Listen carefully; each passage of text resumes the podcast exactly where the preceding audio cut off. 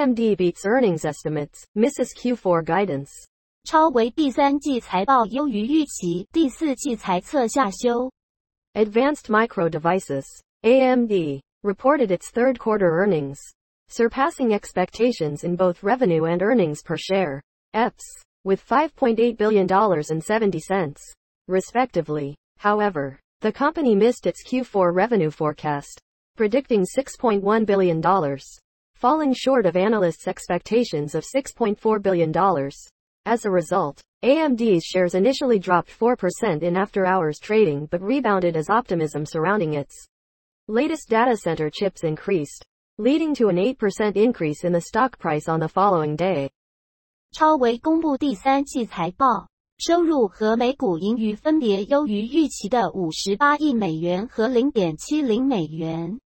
然而， 该公司第四季的收入预测下调为六十一亿美元。低于市场预估的六十四亿美元，闻此预估超维的股价在盘后交易最初下跌了百分之四。然而，随着对资料中心业务的乐观情绪，股价在第二天反倒上涨了百分之八。AMD, currently playing catch up with AI chip leader Nvidia, aims to gain ground in the AI market. CEO Lisa Su emphasized that the AI field remains open for competition dismissing the idea of technical moats in rapidly evolving markets. The company's newest data center chip, the MI300, is seen as a potential catalyst to close the gap with competitors. AMD is banking on the MI300's growth to capture a share of the lucrative data center market, where tech firms are seeking the power to train their AI models. Sue anticipates that the MI300 could become the fastest AMD product to reach $1 billion dollars in sales. 超维目前正在追赶人工智慧晶片领导者辉达，其目标是在人工智慧市场取得进展。执行长 Lisa Sue 强调，人工智慧领域仍然是一片蓝海，并否定了快速发展的市场中高技术门槛的想法。该公司最新的资料中心晶片 MI 三百有极大的潜力，可以缩短与主要竞争的差异。公司希望 MI 三百的增长可以在众多科技公司都需要训练其人工智慧模型的热潮中，在利润丰厚的资料中心占有一席之地。苏妈预估 MI 三零零可能成为超维最快达到十亿美元销售额的产品。Some analysts, including TD Cowen's Matthew Ramsey, believe that AMD and its competitors, such as Broadcom and Marvell, are poised for strong growth by the end of 2024 and into 2025.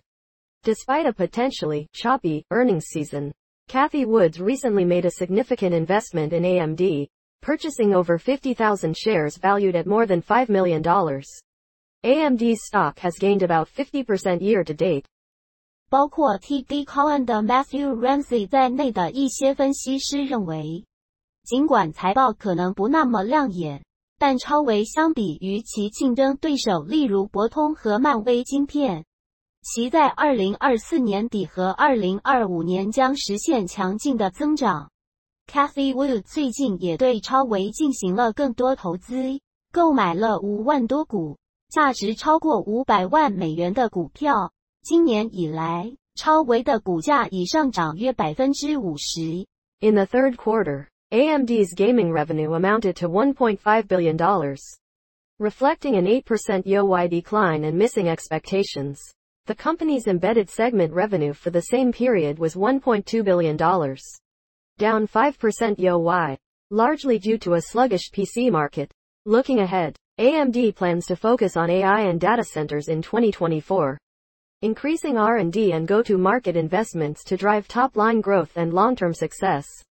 Wall Street analysts currently recommend 39 buy ratings, 12 holds, and 1 sell for AMD. 第三季，超微的游戏业务收入达到15亿美元，未达到预期，同比下降百分之八。嵌入式部门收入为12亿美元，同比下降百分之五。主因是 PC 市场的低迷。展望未来。超维计划二零二四年专注投资于人工智慧和资料中心，增加了研发和上市的投资，以推动高端增长和长期收益。华尔街指引给予了超维三十九个买入评级，十二个持有评级和一个卖出评级。Above news capture from AMD beats earnings estimates. Mrs. Q4 Guidance by Anaruda Bhagat in Alexandra Garfinkle 2023 November 1st. 以上新闻节录自雅虎财经，作者 Alexandra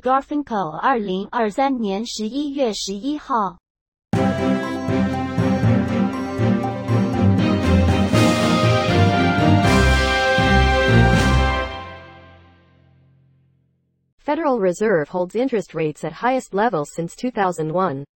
联准会决议利率不动，利率维持在二零零一年来最高。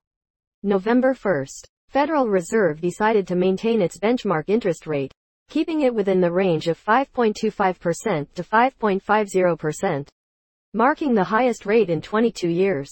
This move comes as the central bank strives to bring inflation back to its 2% target.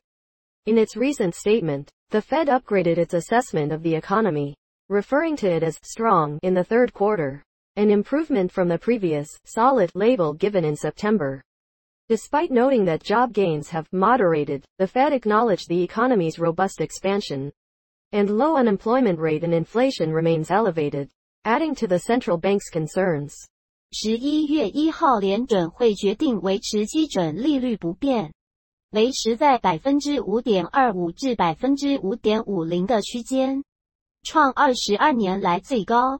此决定正值于联准会努力将通膨率拉向百分之二目标。联准会在声明中重估对经济的评估，表示第三季度经济未强劲，较九月份的稳健更优。尽管就业成长呈现放缓。联准会对于经济强劲且失业率不高，以及通货膨胀仍居高不下，表示担忧。The upgraded characterization of the economy follows third quarter GDP data revealing a remarkable annualized growth rate of 4.9%, largely driven by strong consumer spending and a surge in retail sales in September. The Fed emphasized that future rate hikes would depend on the impact of previous increases. Lag effects and economic developments. The decision to maintain the interest rate was unanimous. Fed Chair Jerome Powell stated that the committee is proceeding carefully and hasn't ruled out the possibility of more hikes, emphasizing that they are not currently considering rate cuts. 第三季 GDP 的数据显示，成长率高达百分之四点九，经济持续扩张，这可归因于强劲的消费者支出和九月零售额增加所推动的。联准会也强调， 未来升息决定将基于之前升息的影响、滞后效应和未来经济发展。联准会主席鲍威尔表示，此次维持利率不变的决定是联准会委员一致谨慎做出的决定，并未排除进一步升息的可能性，更强调目前不考虑降息。While a majority of Fed officials had projected one more rate hike at the September policy meeting, Rising Treasury yields have created uncertainty in financial markets. The Fed warned that tighter financial conditions may impact economic activity, hiring, and inflation, but the extent of these effects remains uncertain. 大多数联准会官员在上次九月的会议上主张升息，使美国公债值利率上升，也金融市场带来了不确定性。 联准会警告，未来金融收紧可能会继续影响经济活动、就业和通膨，但这些影响的程度仍有待评估。Powell also expressed concerns about persistently high growth and strong job growth potentially jeopardizing inflation targets. New spending data for September indicated that consumers are spending more than they are earning, raising questions about the sustainability of these spending levels. Additionally, inflation, as measured by the Core Personal Consumption Expenditures PCE index, remains elevated at 3.7%, in line with officials' expectations. But there is a belief that it will gradually return to the 2% target over time. Powell reassured that there is no economic fundamental crack in this expectation.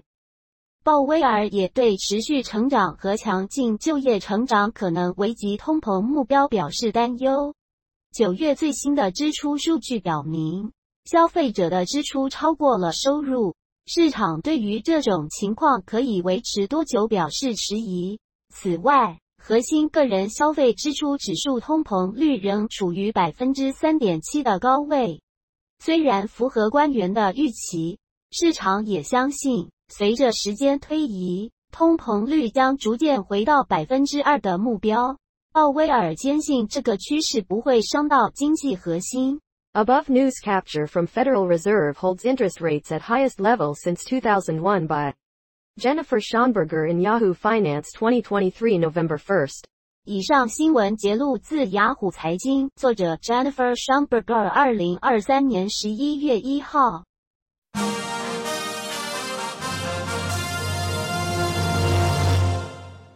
iPhone China shipments down more than expected, says Kuo Mingkai. 郭明奇表示，中国 iPhone 销售状况更加不佳。Apple's iPhone shipments in China have faced a steeper decline than anticipated. According to analyst Mingkai Kuo, Kuo attributed some of the decrease to issues at Foxconn's Zhengzhou factory, a key iPhone production site. The factory was marred by a labor riot in 2022 triggered by delayed bonus payments and dissatisfaction with labor conditions, exacerbated by COVID-related lockdowns. Despite a swift reopening by Chinese authorities, the disruption had a significant impact on Apple's supply chain. 分析师郭明基表示，苹果手机在中国的出货量下降幅度超乎预期。郭明奇将此下降归咎于富士康郑州的问题。该工厂是 iPhone 主要的生产基地。 二零二二年，该厂因奖金延迟支付和劳动环境不满，引发了一场劳工抗议。新冠病毒的封锁更加剧了这场骚乱。尽管当局迅速重新开放，这次中断对苹果的供应链仍产生重大影响。The fallout from this disruption resulted in Foxconn shipping 12 million fewer iPhone 14 Pro and Pro Max units impacting the company's revenue for the fourth quarter of 2022. Apple, contrary to its predictions, reported a decline in revenue, with $89.5 billion compared to $90.1 billion in the same quarter the previous year.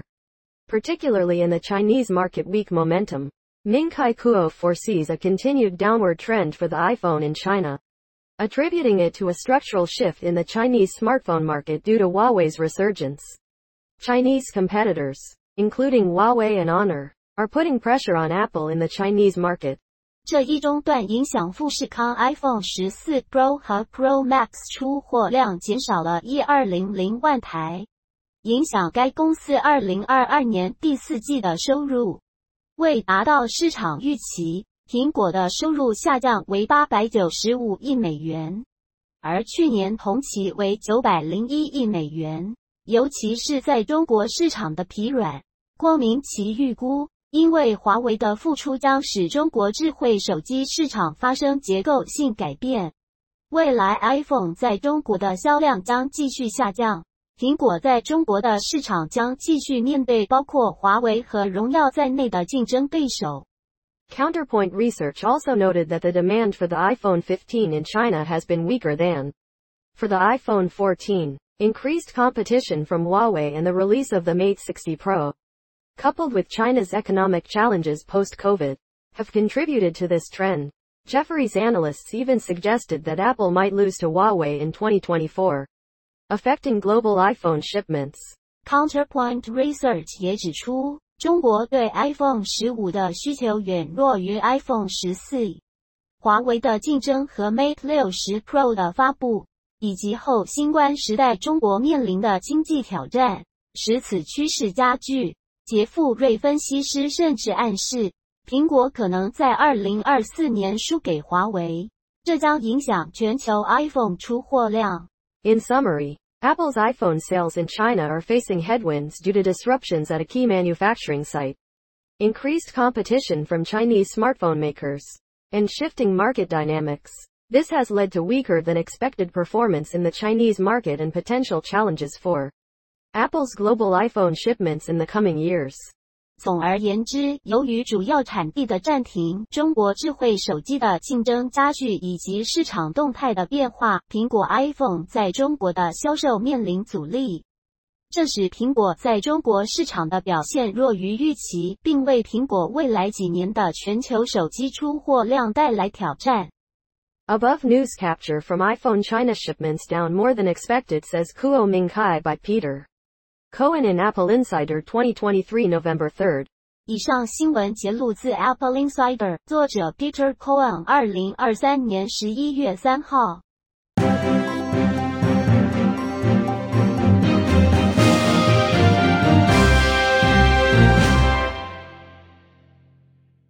Jobs report adds to case for Fed pause on rate hikes. 美国最新就业状况强化联准会利率决策。The case for ending the Federal Reserve's interest rate hikes is gaining momentum among investors. The October jobs report revealed the addition of 150,000 jobs to the U.S. economy, but also a rise in the unemployment rate to its highest level since January 2022. This slowdown in the labor market is seen as a positive sign for the Federal Reserve, as they believe further softening in the labor market is necessary to curb inflation. 市场对联准会结束升息的呼声越来越高。美国十月就业报告显示，美国市场增加了十五万个就业机会，但失业率也上升至二零二二年一月以来的最高水平。劳动力市场的放缓被视为对联准会的一个积极信号，因为他们认为劳动力市场的进一步疲软对于遏制通膨是必要的。Investors are increasingly convinced that the Fed will halt its rate hiking campaign following the recent decision by the central bank to keep rates unchanged. Federal Reserve Chair Jerome Powell's comments were interpreted as signaling no more rate hikes in 2023. Nationwide's chief economist, Kathy Bostjancic, asserted that the weakening employment demand and wage growth support the view that the Fed is finished raising rates for this economic cycle. 投资者越来越有信心，联准会将停止加息。央行最近决定保持利率不变后，联准会主席鲍威尔的言论被解读是二零二三年不再加息的讯号。Nationwide 首席经济学家 Kathy Bostonchich 断言，就业需求和薪水增加的疲软强化了联准会已经完成本经济周期加息的观点。The financial markets responded positively to this narrative with the S&P 500 and Nasdaq Composite both rising by as much as 1%. While Treasury yields fell to 4.5%, their lowest level since September 22. Investor expectations of a Fed pause have also increased, With markets pricing in a 90% chance that the Fed won't raise rates at its next meeting.